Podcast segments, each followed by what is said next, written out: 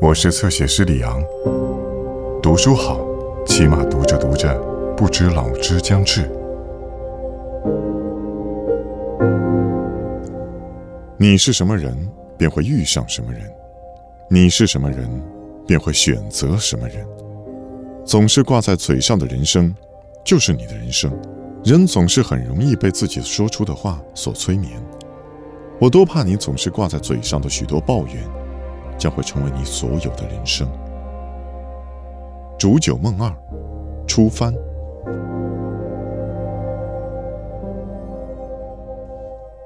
一群穿着脏兮兮西装的人排着队，举着自制的各色旗子，庄严的游行过来。爸爸，这是干什么的？三太郎的儿子山叶当时还是小学生，他抱住爸爸的手问：“嗯？”爸爸三太郎也有些吃惊的驻足，想等队伍过来看个究竟。队伍一旁跟着许多警察，正为这样的任务而兴奋。尽管服装杂乱不一，队伍却井然有序，大家似乎克制着感情，向同一个目标迈进。是五月祭的队伍。五月祭是什么？五月祭嘛，嗯，就是劳动者到开满鲜花的原野上去唱歌跳舞。哦。三太郎每天为生活疲于奔波，二十多岁时一度怀有的社会理想之类早就忘了。不喜欢看报纸的他，连今天五月祭的事都不知道。父子俩发着愣，茫然地被挤在人群中。忽然，一个脸像泥做的金平糖一样的彪形大汉现出身来，黑油油的挡在两人前面。这个金平糖般的男人，脚上穿的木屐也太脏太旧了吧？三太郎一面和那人一起走，一面如此想。一个蓄着连边胡子的金平堂坐在稍高处，反复对比 K 豹和三太郎的脸。肯定就是这家伙，是个日本人啊！怎么回事？倪金平堂向连边胡子的金平堂问道。常言道，人就怕不能相互理解。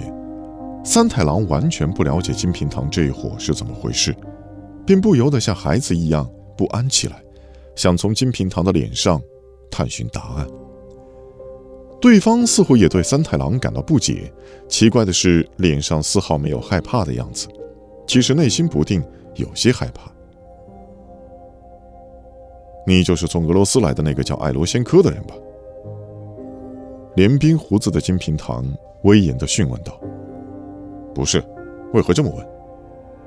那你叫什么名字？”“我叫山岗三太郎。”奇怪。这报纸上刊登的就是你的照片啊！照这个看来，你当然就是那个从俄罗斯来的艾罗先科了。荒唐！能不能把报纸借我看一眼？三太郎从金平堂手里接过五月一号发行的 K 报，查看起来。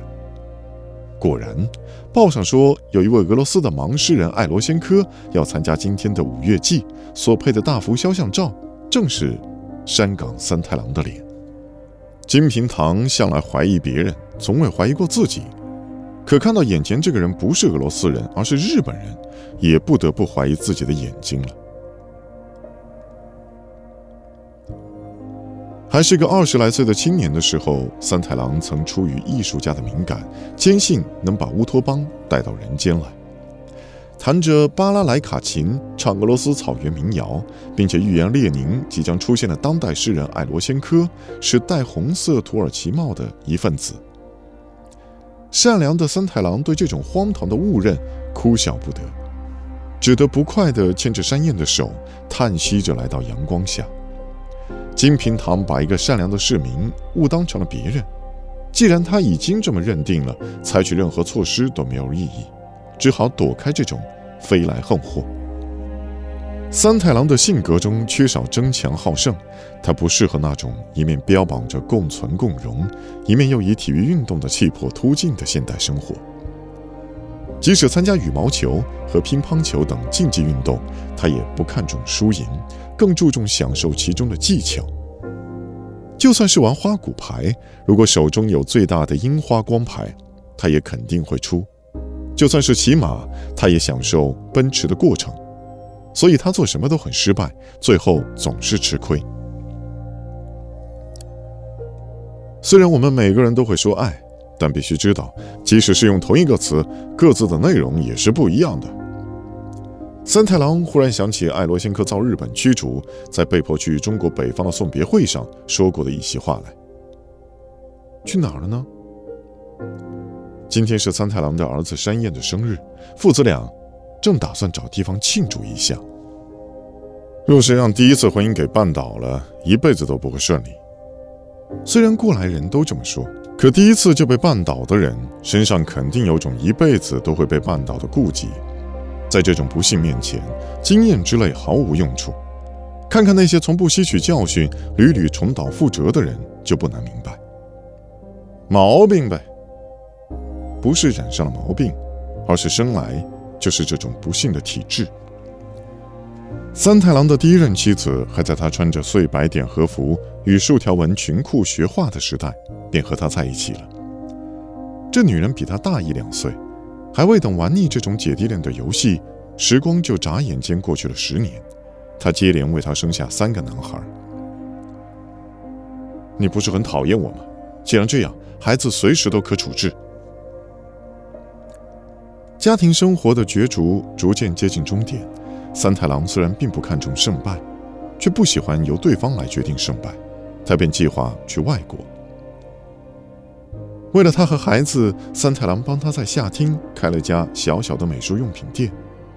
可正要购买旅行券的时候，欧洲战争却开始了。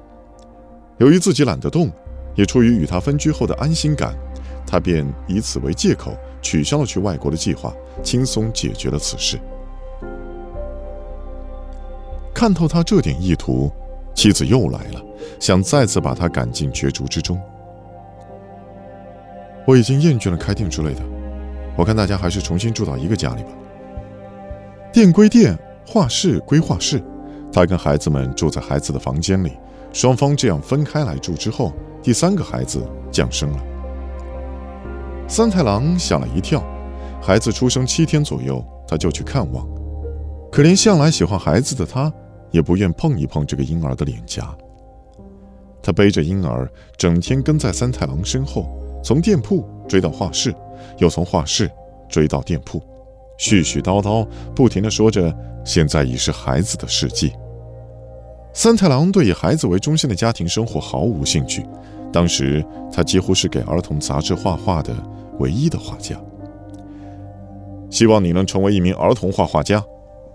虽然一位曾被誉为日本儿童之父的著名儿童文学家这么劝过他，三太郎还是执着于在外面工作。其实他是那种对什么都感兴趣、什么工作都想尝试一下的性格，就连自己开的黑船屋里售卖的和服、袋子、衬领、木板画和其他小工艺品的设计及加工，他都深感兴趣。他的一位读者，一位乡下绸缎庄老板的儿子，主动来黑船屋帮忙。三太郎也经常去店里，朋友们自然就聚过来了。在放学回家顺便去黑船屋逛逛的学生中，有个女孩对三太郎特别感兴趣。她一笑起来就露出虎牙，手也很美。这真是一双艺术家的手啊！我想学点绘画。以前曾去过某先生那里，学过点日本画。先生能不能抽空帮我看看画呢？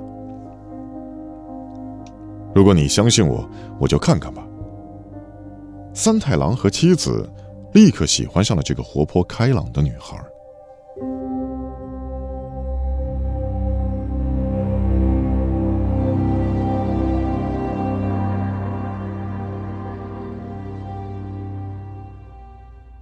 更多精彩内容，请在新浪微博、微信公众号关注“侧写师李昂”。